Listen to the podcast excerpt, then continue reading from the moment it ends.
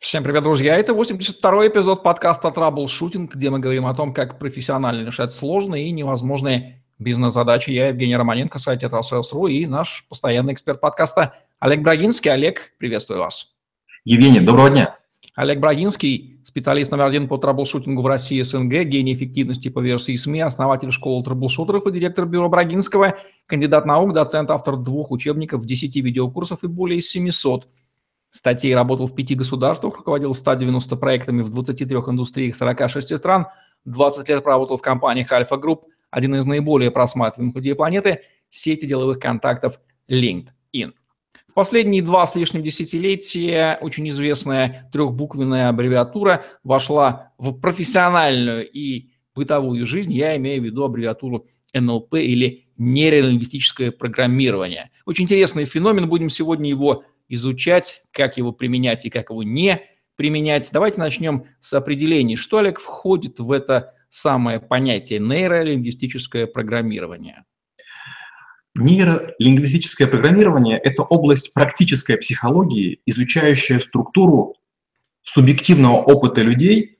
Она занимается разработкой языка описания состояний, раскрытием механизмов и способов моделирования опыта с целью совершенствования механизмов передачи выявленных удобных, полезных моделей от одних к другим людям.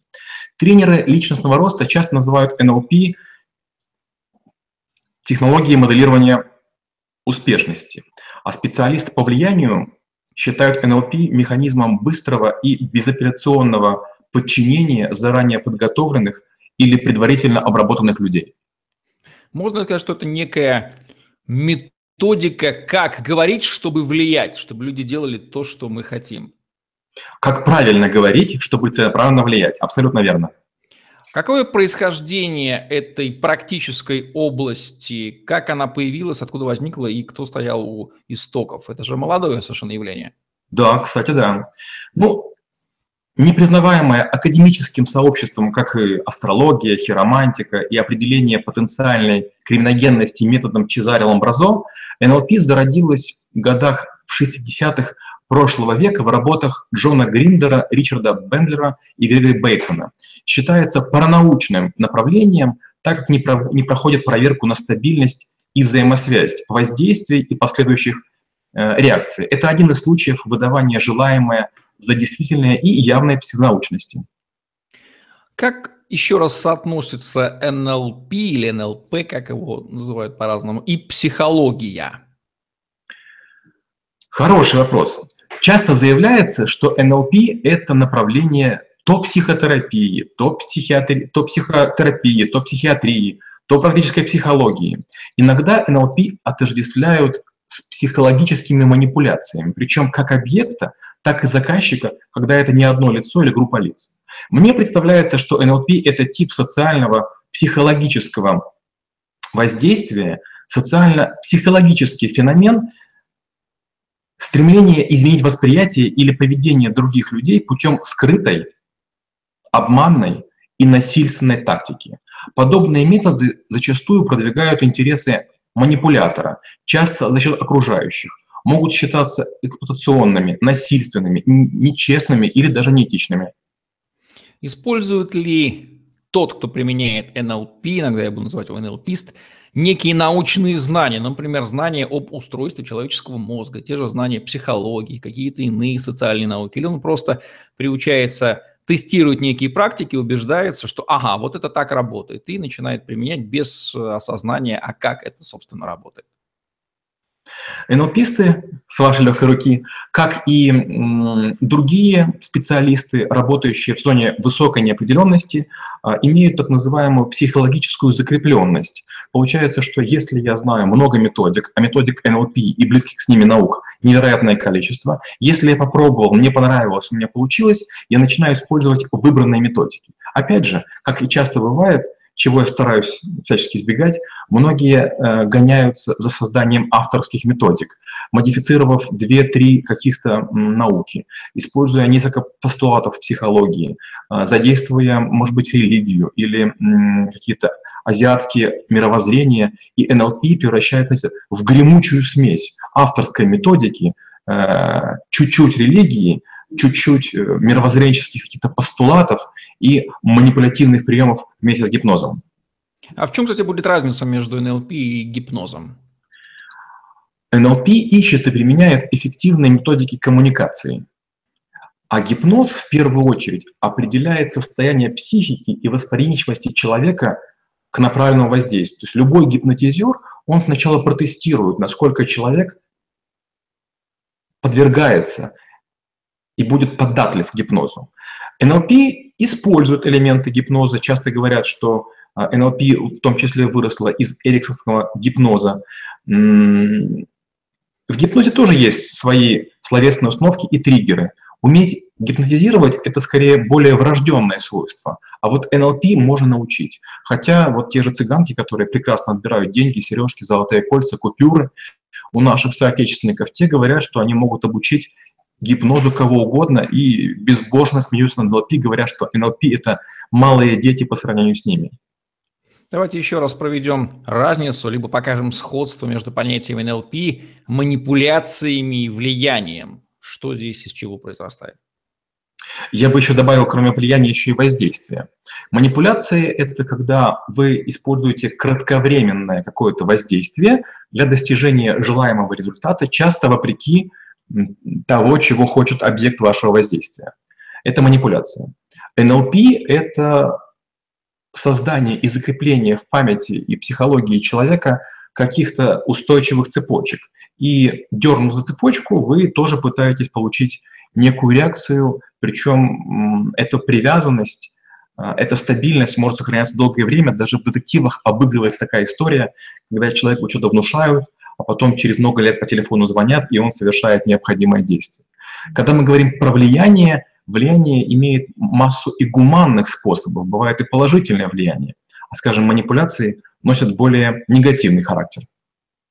Давайте немножко введем айтишного стеба в наш подкаст. И там, и там слово программирование присутствует, и там, и там воздействие на некие программируемую вещь с помощью либо программного кода, либо языка. То есть аналогия понятна.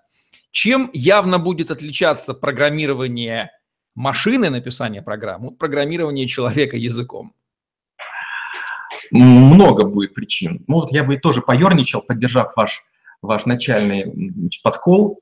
Даже своим НЛП, даже своим названием НЛП выдает плохо зажившие рубцы смысла. Нейро – это латинское слово, лингвис – греческое. И расшифровывается, получается, как греческо латинско-греческо-английское слово. Получается нервы, язык программирования. Техники влияния планировалось использовать в терапевтических целях. Моими заинтересовались военные, дипломаты, переговорщики, менеджеры, продавцы и так далее. Когда мы говорим про программирование машины, мы имеем дело с так называемым алфавитом. Это конечный структурный алфавит, э, конечный структурный заданный оператор, имеющий ограниченный набор э, символов и, самое важное, контекстную независимость. То есть для машины 2 плюс 2 всегда равно 2. А вот для человека два больших арбуза может быть равно маленьким. И вот НЛП в том числе занимается и искажением смысла, что совершенно невозможно для программирования человечеством. Есть версия, что НЛП – это просто осознанное использование механизмов, которые бессознательно тысячелетиями и так уже работают э, у человека. Это такое вытаскивание их на поверхность, изучение и применение. Что можно, как можно прокомментировать эту версию? Ну вот это очень удобная такая штука, говорить о том, что у, у моей науки или псевдонауки крайне далекие корни. То есть каждый пытается личностно подмазаться к великим династиям, и каждая наука ищет истоки в рунах или там в инках, то есть чтобы доказать, мы были давно. Представление о не вполне контролируемой части личности существует. Древние римляне и греки бывали одержимы богами. Впадая в неконтролируемую любовь, они приписывали это богам, таким как Зевс, Пан, Афродита, мол, под воздействием этих богов я себя таким образом вел. В НЛП есть забавная модель. Она называется «Части личности». Идея в общих чертах такая. За стратегией поведения или реализацией намерений стоит некая часть личности, которая, в свою очередь, обладает субличностью. Значит, многие проблемы можно описать, списывая их на некие личности. а, или на неэффективное поведение частей вашего тела. Можно попробовать, например, шлепать ребенка по попе и говорить, какая непоседливая, и тут же многократно целовать в голову, говорить, какая она умная. Для взрослых такая штука, вам говорится, что голова хочет бежать, а вот жир, который там на вашей талии, он отказывается бежать. И вот конфликт, на самом деле, вы хороший, голова хорошая, и надо всего лишь уговорить свой собственный жир. Далее наступает вхождение в контакт с частью, то есть же там с тучной частью тела, ассоциация с ней, самокалибровка и общение с бессознательным жиром. В чем практическая ценность НЛП? Сейчас абстрагируемся от ее деструктивности, неэкологичности, манипулятивности. Есть какие-то, какая-то ценность, почему нужно бы владеть этим навыком? И кому имеет смысл владеть этими навыками? Ну, конечно, это полезно. Почему? Потому что мы постоянно находимся в, в взаимопрограммировании. Например, если мы начинаем хвалить э, женщину о том, что она вкусно готовит, мы тем самым будем получать все больше и больше нашей любимой еды. Если мы хвалим мужчину, что он мужественно вынес ведро, есть вероятность, что он будет чаще это делать. НЛП в недеструктивном виде может помочь для личностного роста, для выступлений на публике, при проведении переговоров, антикризисном управлении, в разрешении конфликтов, коучинге. То есть не нужно демонизировать эту технологию, но с другой стороны и не стоит в ней видеть панацею. Она сродни, знаете, остеопатии, гомеопатии. Дай бог, когда-нибудь будет доказано, что это науки. Ну и слава богу. Но пока это не доказано, я бы к этому относился с, с некоторой долей скептицизма, здравого скептицизма и практичной осторожности. Сейчас меня расстреляют женщины, но я не могу не задать вопрос, следует ли из этого то, что если я буду делать женщине комплимент, говоря, какая ты умница, вне зависимости от того, является она умницей или нет, просто потому что ей приятно, она реально станет умницей. Конечно, по этому поводу даже есть такая старая африканская притча. А, к уродливой девушке приходит свататься жених и говорит, в вашем племени принято давать за женщину 10 коров, я ей дам 10 коров а отец говорит, говорит этому э, жениху будущему, слушай, да мы все понимаем, она страшненькая, мы доплатим тебе для коровы. Тот говорит, нет, нет, вот 10 коров примите, распишитесь. Проходит время, и, значит, отец с э, матерью приезжают в семью этого жениха и своей страшненькой дочки смотрят, а она красавица, как раскрасавица. И спрашивают, доченька, что же с тобой такое? А она говорит, за меня отдали 10 коров. Логично. А кто наиболее подвержен действию НЛП? А у кого хороший защитный экран и, или природный иммунитет? Я имею в виду, в первую очередь, эмоционалов ярких и ярких логиков. Или все равны перед этими методиками, одинаково уязвимы? Ну вот тут э, как раз проявляется близость гипноза и НЛП. Есть группы людей, которых НЛПшники не любят и избегают. Ну, я перечислю, допустим, пять. Первое – это люди, находящиеся в серьезной степени алкогольного опьянения. У них восприятие внушений отключено. Второе – это люди старческого возраста, в глубокой старости функция воображения снижается. Младенцы, так они не понимают внушения, и у них еще не сформировано воображение.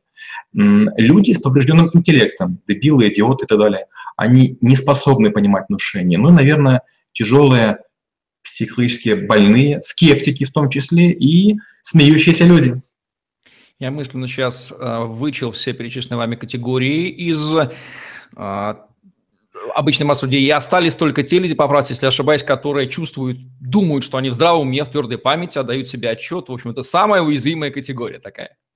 Абсолютно верно. У меня была когда история, это было где-то на заре до 2000 года, как-то я поехал к цыганам, которые на этом специализировались. Ну, к счастью, я взял с собой товарища, который был совершенно жутким скептиком. И вот э, я был нейтрален, а он был скептичен. Я помню, как меня из этого состояния выводил, когда я полностью все поверил, все отдал.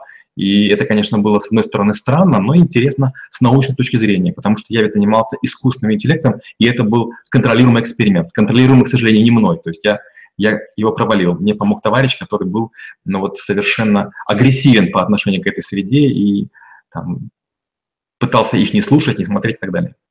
У нас нет задачи учить приемам НЛП в нашем подкасте. Тем не менее, самые жирные, такие топовые приемы давайте озвучим, о которых имеет смысл знать.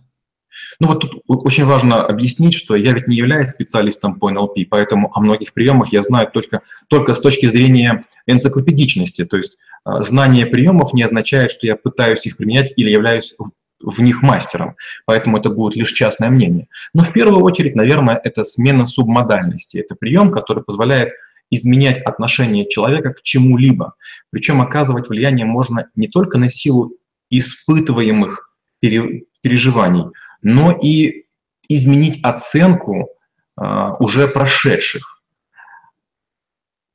Есть даже такая фраза «счастливое детство иметь никогда не поздно».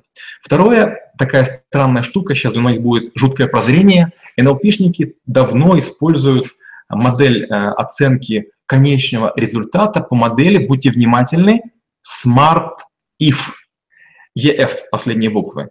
Э, это методика, которая перекочевала в бизнес и признается уже почти как догма. Вот он такое э, странное такое синее обстоятельство. Дальше это стратегия творчества, ее приписывают Уолту Диснею, чтобы как-то замазать, э, как-то красоту такую создать для этого приема. Это умение подходить к любому вопросу с трех разных позиций – мечтателя, реалиста и критика. Сам же такой подход был назван авторами имиджинирингом, от слова image и инженер, строить, построение образов. Далее это работа с логическими уровнями. Считается, что в сознании есть сколько-то логических уровней, и проработав каждый из них по какому-то вопросу, мы можем подкорректировать соответствие убеждениям, ценностям и мировоззрению. Есть технология «взмах», которая определяет некую ситуацию, то есть контент и реакцию, на которую мы хотим изменить. Зачем, затем выявляются пусковые факторы, то есть те факторы, которые должны реакцию запустить, и потом, допустим, там на руку говорят, эх, была не была.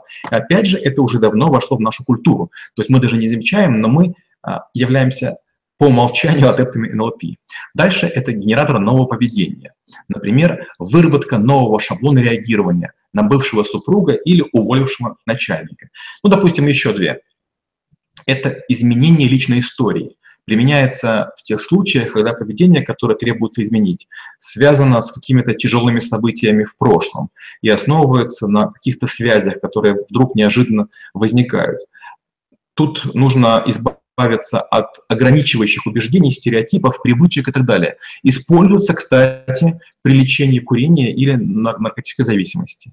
И быстрое лечение фобий. Тоже такой странный пример. Вам нужно представить не входя в состояние фобии, состояние до нее, допустим, вы до входа в пещеру, потом в пещере, это клаустрофобия, но на самом деле вы же не в пещере, и вот вы должны эти состояния выровнять. Я не в пещере, но в пещере, ну и так далее. НЛП – это экологично в отношении того, а в отношении кого оно применяется? И соблюдают ли НЛПисты клятву Гиппократа «не навреди» или это ребята совсем из другого теста?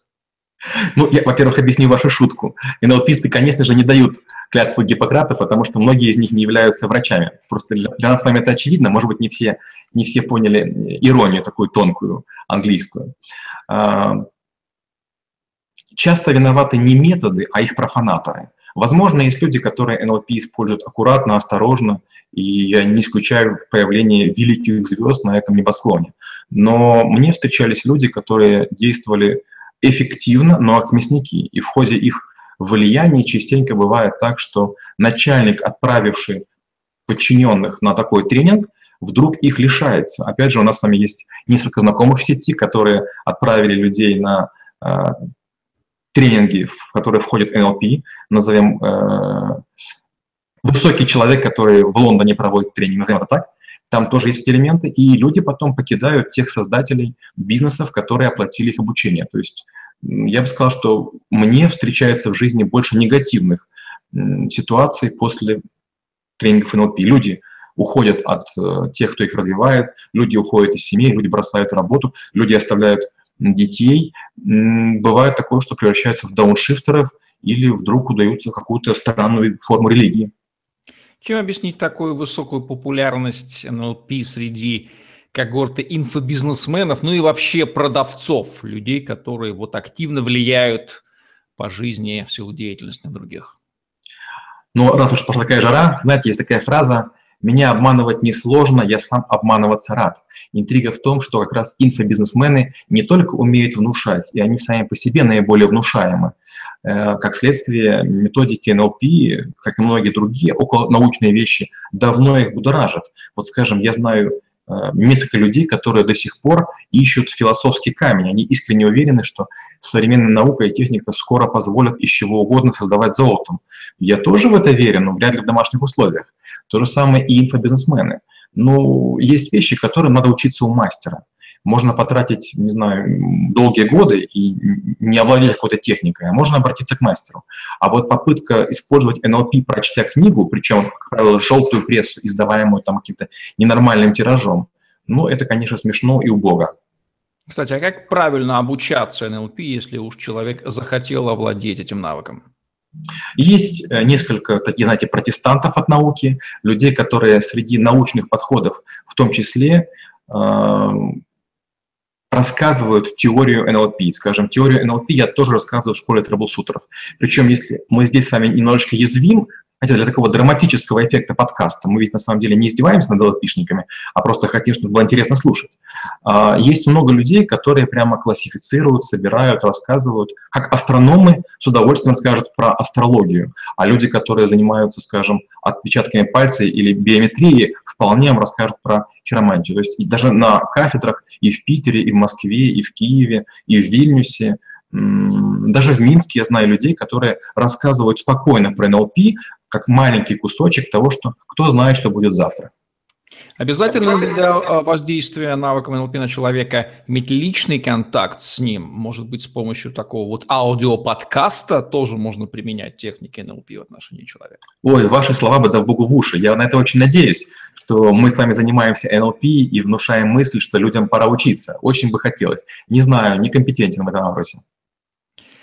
Как распознать того, кто использует в отношении нас НЛП? Как он будет выглядеть, говорить, что странного в нем будет такого пятым чувством? Как-то можно почувствовать это?